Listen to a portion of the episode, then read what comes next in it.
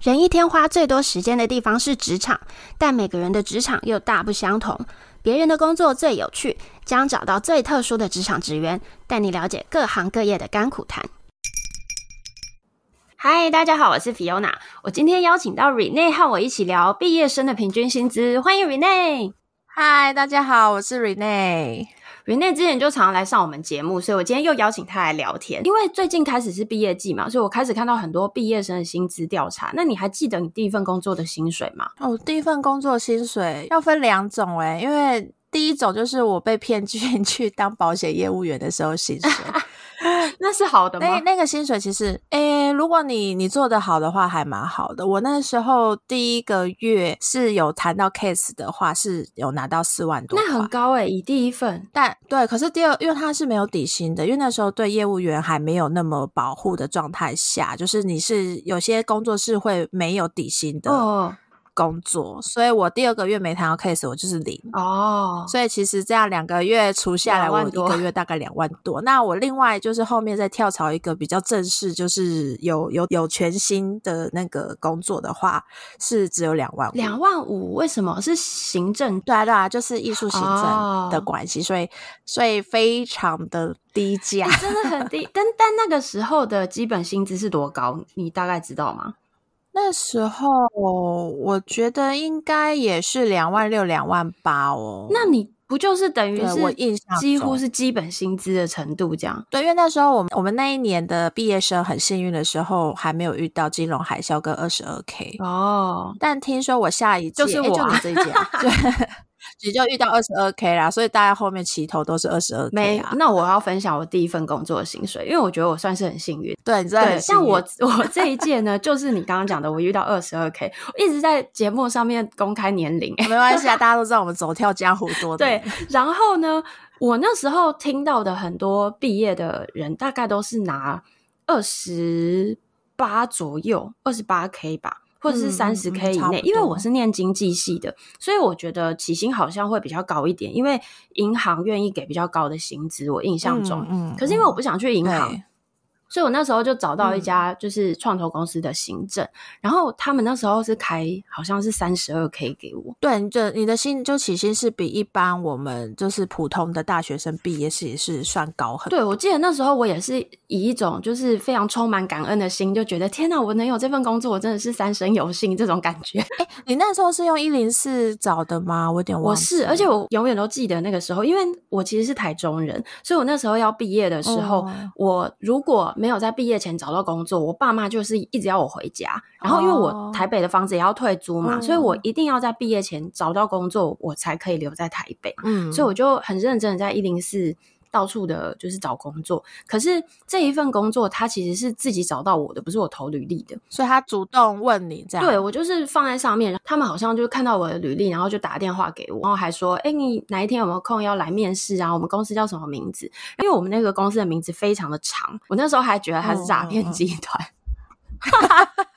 就是我想说哈，你说你叫什么名字？然后我就是觉得我快要记不住的那个长度，这样。就我后来去面试了之后，我就发现，哎、欸，完全正派公司。因为那时候不知道那种外商进来，或是就是有一些是那种子公司或什么的名字才会那么长嘛。哦，对，什么英属什么维维尔金什么，这边 很长的那种公司。就我后来就非常开心的进去，然后我拿，我记得我那时候他们就跟我说，他们希望人的稳定度高一点。所以他们愿意开比较高的薪水，希望你可以就是认真，然后在里面待久一点这样子。诶，你有问他说他当初为什么会来邀你面试吗？他们那时候好像需要的是行政职，然后那个行政职，我觉得主要就是代位，然后做一些财务助理的工作。所以他们希望那个人是财商科背景的，就是你至少那种很简单的。账你可能要会，因为会计的那种末端账，他需要你帮忙可以做。Oh, 然后行政的话，他希望你这个人是就是可以 social 的，可以跟客人聊天的。Oh. 然后有时候你可能代位他到就是会议室或者什么，可以寒暄一下，就是乖巧听话之类。嗯。但我觉得那个时候。我进到里面的原因是因为他们好像有问很多面试的人了不了解创投公司是什么，嗯，然后很多人都答不出来。但因为我有做功课，嗯，我在事前查了非常多创投的资料，其实我是不知道创投公司是什么的。当时在面试的时候，我其实回答了很多关于创投我知道的东西。然后我记得他们对于这件事情是印象深刻。对，因为其实很少大学新鲜人就是毕业，社会新鲜人毕业就会很了解一些业界生态，所以你这样真的是算很加分。只是我觉得还蛮厉害的是你在书面的这件事情就已经引起他们注意，因为你知道他找的工作。的职位其实还蛮普通的，我记得那时候他就是写普通的就可以行政诶，所以你其实进去之前也不知道他原来他福利还有薪资这么好。我不知道诶，因为那个年代大家都是写面议啊，所以我我是真的不知道，但我确实是觉得，我真的觉得超幸运，这是不是我人生中的绿点？哦，对，是，而且我那时候我我印象中，我那时候听到你找到这份工作的时候，我就我就还默默跟其他人说。哦，Fiona 一定上辈子是开大仓的大善人 哇，才可以就是哎、欸，你你第一份工作可以找到三万块以上，这根本不可能啊！就是我我没有，就连我这一届的同学，我都没有听过有人可以超过三万，真的。而且你那个时候还你的三万还只是底薪，我记得你。均掉那个就是平掉那个奖金那些、呃、分红还是对对你超高，我记得你超高，没错。所以我那时候就想说，你真的超，你真的你真的太就是天之骄女。对，那我接下来就要分享，就是《工商时报》的报道，因为我最近为什么会录这一集，就是因为我看到这个报道，他说根据劳动部的统计，二零二二年就是去年度，去年度的大学毕业生第一份工作的薪资的平均薪资只有三万一千元呢。现在现在哦，现在还他说二零二二年哦，而且他说甚至有百分之二十四点九，就是将近四分之一的大学毕业生。第一个月的薪水是基本工资的薪水，就是现在基本工资是二六四零零，嗯嗯，所以就等于现在的去年的毕业生，每四个人就有一个人是领平均薪资，哎，你说你不觉得有一点过低吗？就是领基本工资，对，领基本工资这件事情有点 shock，可其实就跟我们当年二十二 k 出来一样，对啊。可是那你想想看，我们当年出来二十二 k，然后我们那时候的物价都没有现在那么高，可是他们现在是拿一样的薪水，我是觉得还蛮。蛮吃惊的，可是这好像也是还蛮长久以来的问题。从我们出来找工作的时候，就其实大家都知道，我们已经整体的业界不是只有某个业。某个行业就是整体的劳动劳动的那个市场啊，其实已经冻涨薪资非常多年，应该有二三十年。嗯。因为我记得我还有看过一个算梗图吧，反正有也是有人分享，就是他可能拿他三十年前的那个，以前不是还会有那个在。报纸上面去刊登一些求职、求职的，对求财的那个广告，然后上面是写说，好像也只是一般的那个吧台工作人员，然后他的薪资就是两万六，哦，就是 我们你看那个年代，三十年前的两万六，跟我们现在二零二三年的两万六，那是那个物价是天差地远。对啊，所以对，这就是就是真的是整个劳动市场都冻涨。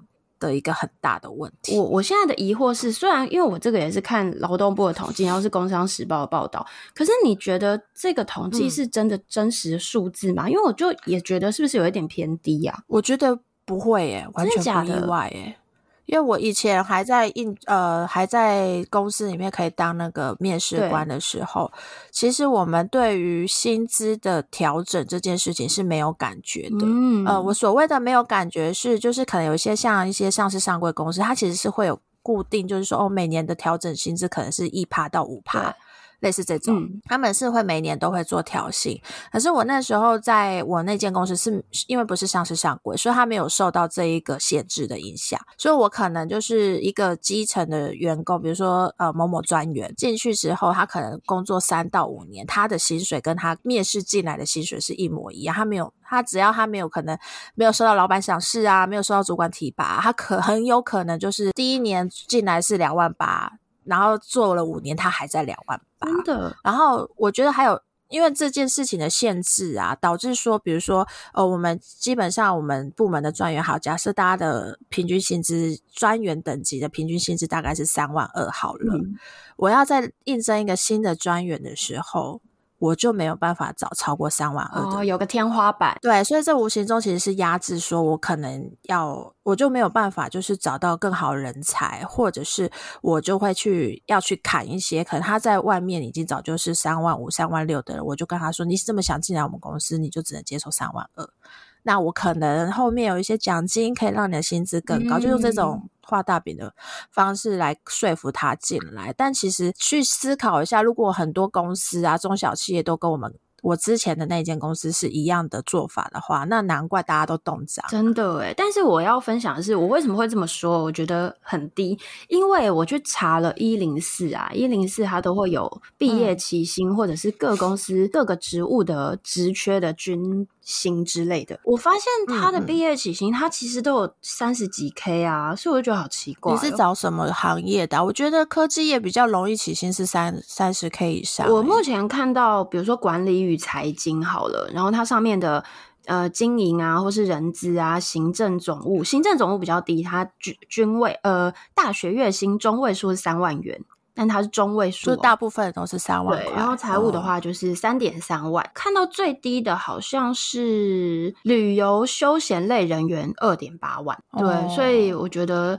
这个真的是毕业生拿这个薪水生活真的会很辛苦，对，尤其是北漂仔，就是对我们现在的租屋市场，其实成本也很高，嗯，没有我们当年，我们当年几千块可以找得到还不错的雅房或套房，他们现在都上万，哪有几千块？你可以吗？我可以啊，我之前住的套房都八千呢，而且全包哦。哦。八千可以啦，我好像也有住过八千、九千的。对啊，现在他们找不到八千，他们现在可能我们同一等等级的套房可能都要一万二、一万三，都要一万多了。嗯，所以我觉得真的，真的呃，你看薪资没有涨的状态，新新鲜人啊，薪资没有涨的状态下，然后他还要承担比以前更高的生活的成本，我觉得北漂仔真的很辛苦。对啊，就没有住家里的啦。对啊，真的。那我觉得我们要给他们一点希望。你什么时候开始觉得？你的薪水变高的，你工作了多久之后？我想一下哦，应该是，我觉得首先要先换行业，嗯，你就会很有感觉变高。哦，你觉得要跳槽？对，一定要跳到有钱的行业，呃，例如就是会发分红的行业，金融业或者是科技业。嗯那如果你是在一般的那种传统产业，或者是像我最穷的艺文产业，你你你可能到现在都不会很有感，你工作十年，永远都是拿差不多的钱。对对对。因为我前阵子才看那个黑特剧场，就是在表说那个剧场行政人员好像就是有些十几年的人，好像还在领三万二的样子。哎，真的。对，所以我觉得首先先一定要跳产业。那跳完产业之后，我我跳产业会是一个先有感的一个提高，嗯、然后第二提高就是我可能会。就是从专员变资深专员，或是变成主任的时候，那会是第二次觉得哦很有感的提高，尤其是嗯职位上的提高，呃。对，尤其是当上小组长等级的时候，我会在单身的状态，没有交男朋友的 状态，那钱很好用。你说出去喝星巴克啊，然后想去哪里搭计程车，对你来说是比较没有压力的事情。嗯、对，就是那个时候，其实也大概快三十岁了耶。好，突然有点感伤。你其实 是跳了行业之后，你才有感的提高。你在之前的那个行业，就算做了两三年或甚至以上，你都没有特别的感觉。因为我大概花了三年就立刻醒悟过来，赶快跳槽。所以我我我去看，就是跟我同时期进去的一文行政工作的朋友，我问他们，他们还是苦哈哈的。所以我觉得他们只要是产业挑错的状态下，应该你不管。过 N 年应该都还是很不不是很有感的。嗯，所以其实最重要的是，你觉得这个工作，它可能就算我今天二十八 K 进去，但是过了两年、三年之后，我是不是可以有这样子的实力去跳到三三十几 K 或四十 K？我觉得这才是最重要的事情。嗯，我觉得可以有一个办法去确认有没有机会在这边待的久，就会薪水会变高哦。就是呃，嗯，结交就是很熟的前辈。朋友，甚至是可能是主管级的人，跟他有私交，然后就是试探性的问一下，去、嗯、问他的去问。当然，这种东西都是机密制啊，对，对啊，所以要很有技巧的问。所以真的是那个私交的那个感情要够好，你才问得出来真的。不然但我不要，我觉得不要直接问啦，这样好压力好大。或者是你可以观察他的生活，你觉得他是不是有？可是这也不一定。有些人薪水拿很低，可是因为家家境本来 家底就很好。我有遇过跟我一样当专员，然后他他都开车那个开 Benz 上班了，嗯，因为他家本来就很有钱。对，他的薪资是他就是做健康就是零用钱，他本身的开销是家里的人在付，哦，就不太一样。对，我觉得我觉得可以稍微探听一下 range 就好了，你不用，你就跟他说，哎，所以你有三开头吗？你有四开头吗？类似这种，对，或是让他喝喝多点酒，再问一下这个秘密。对，不要问太，我觉得绝对哦，有个禁忌是绝对不要问跟你平行的人。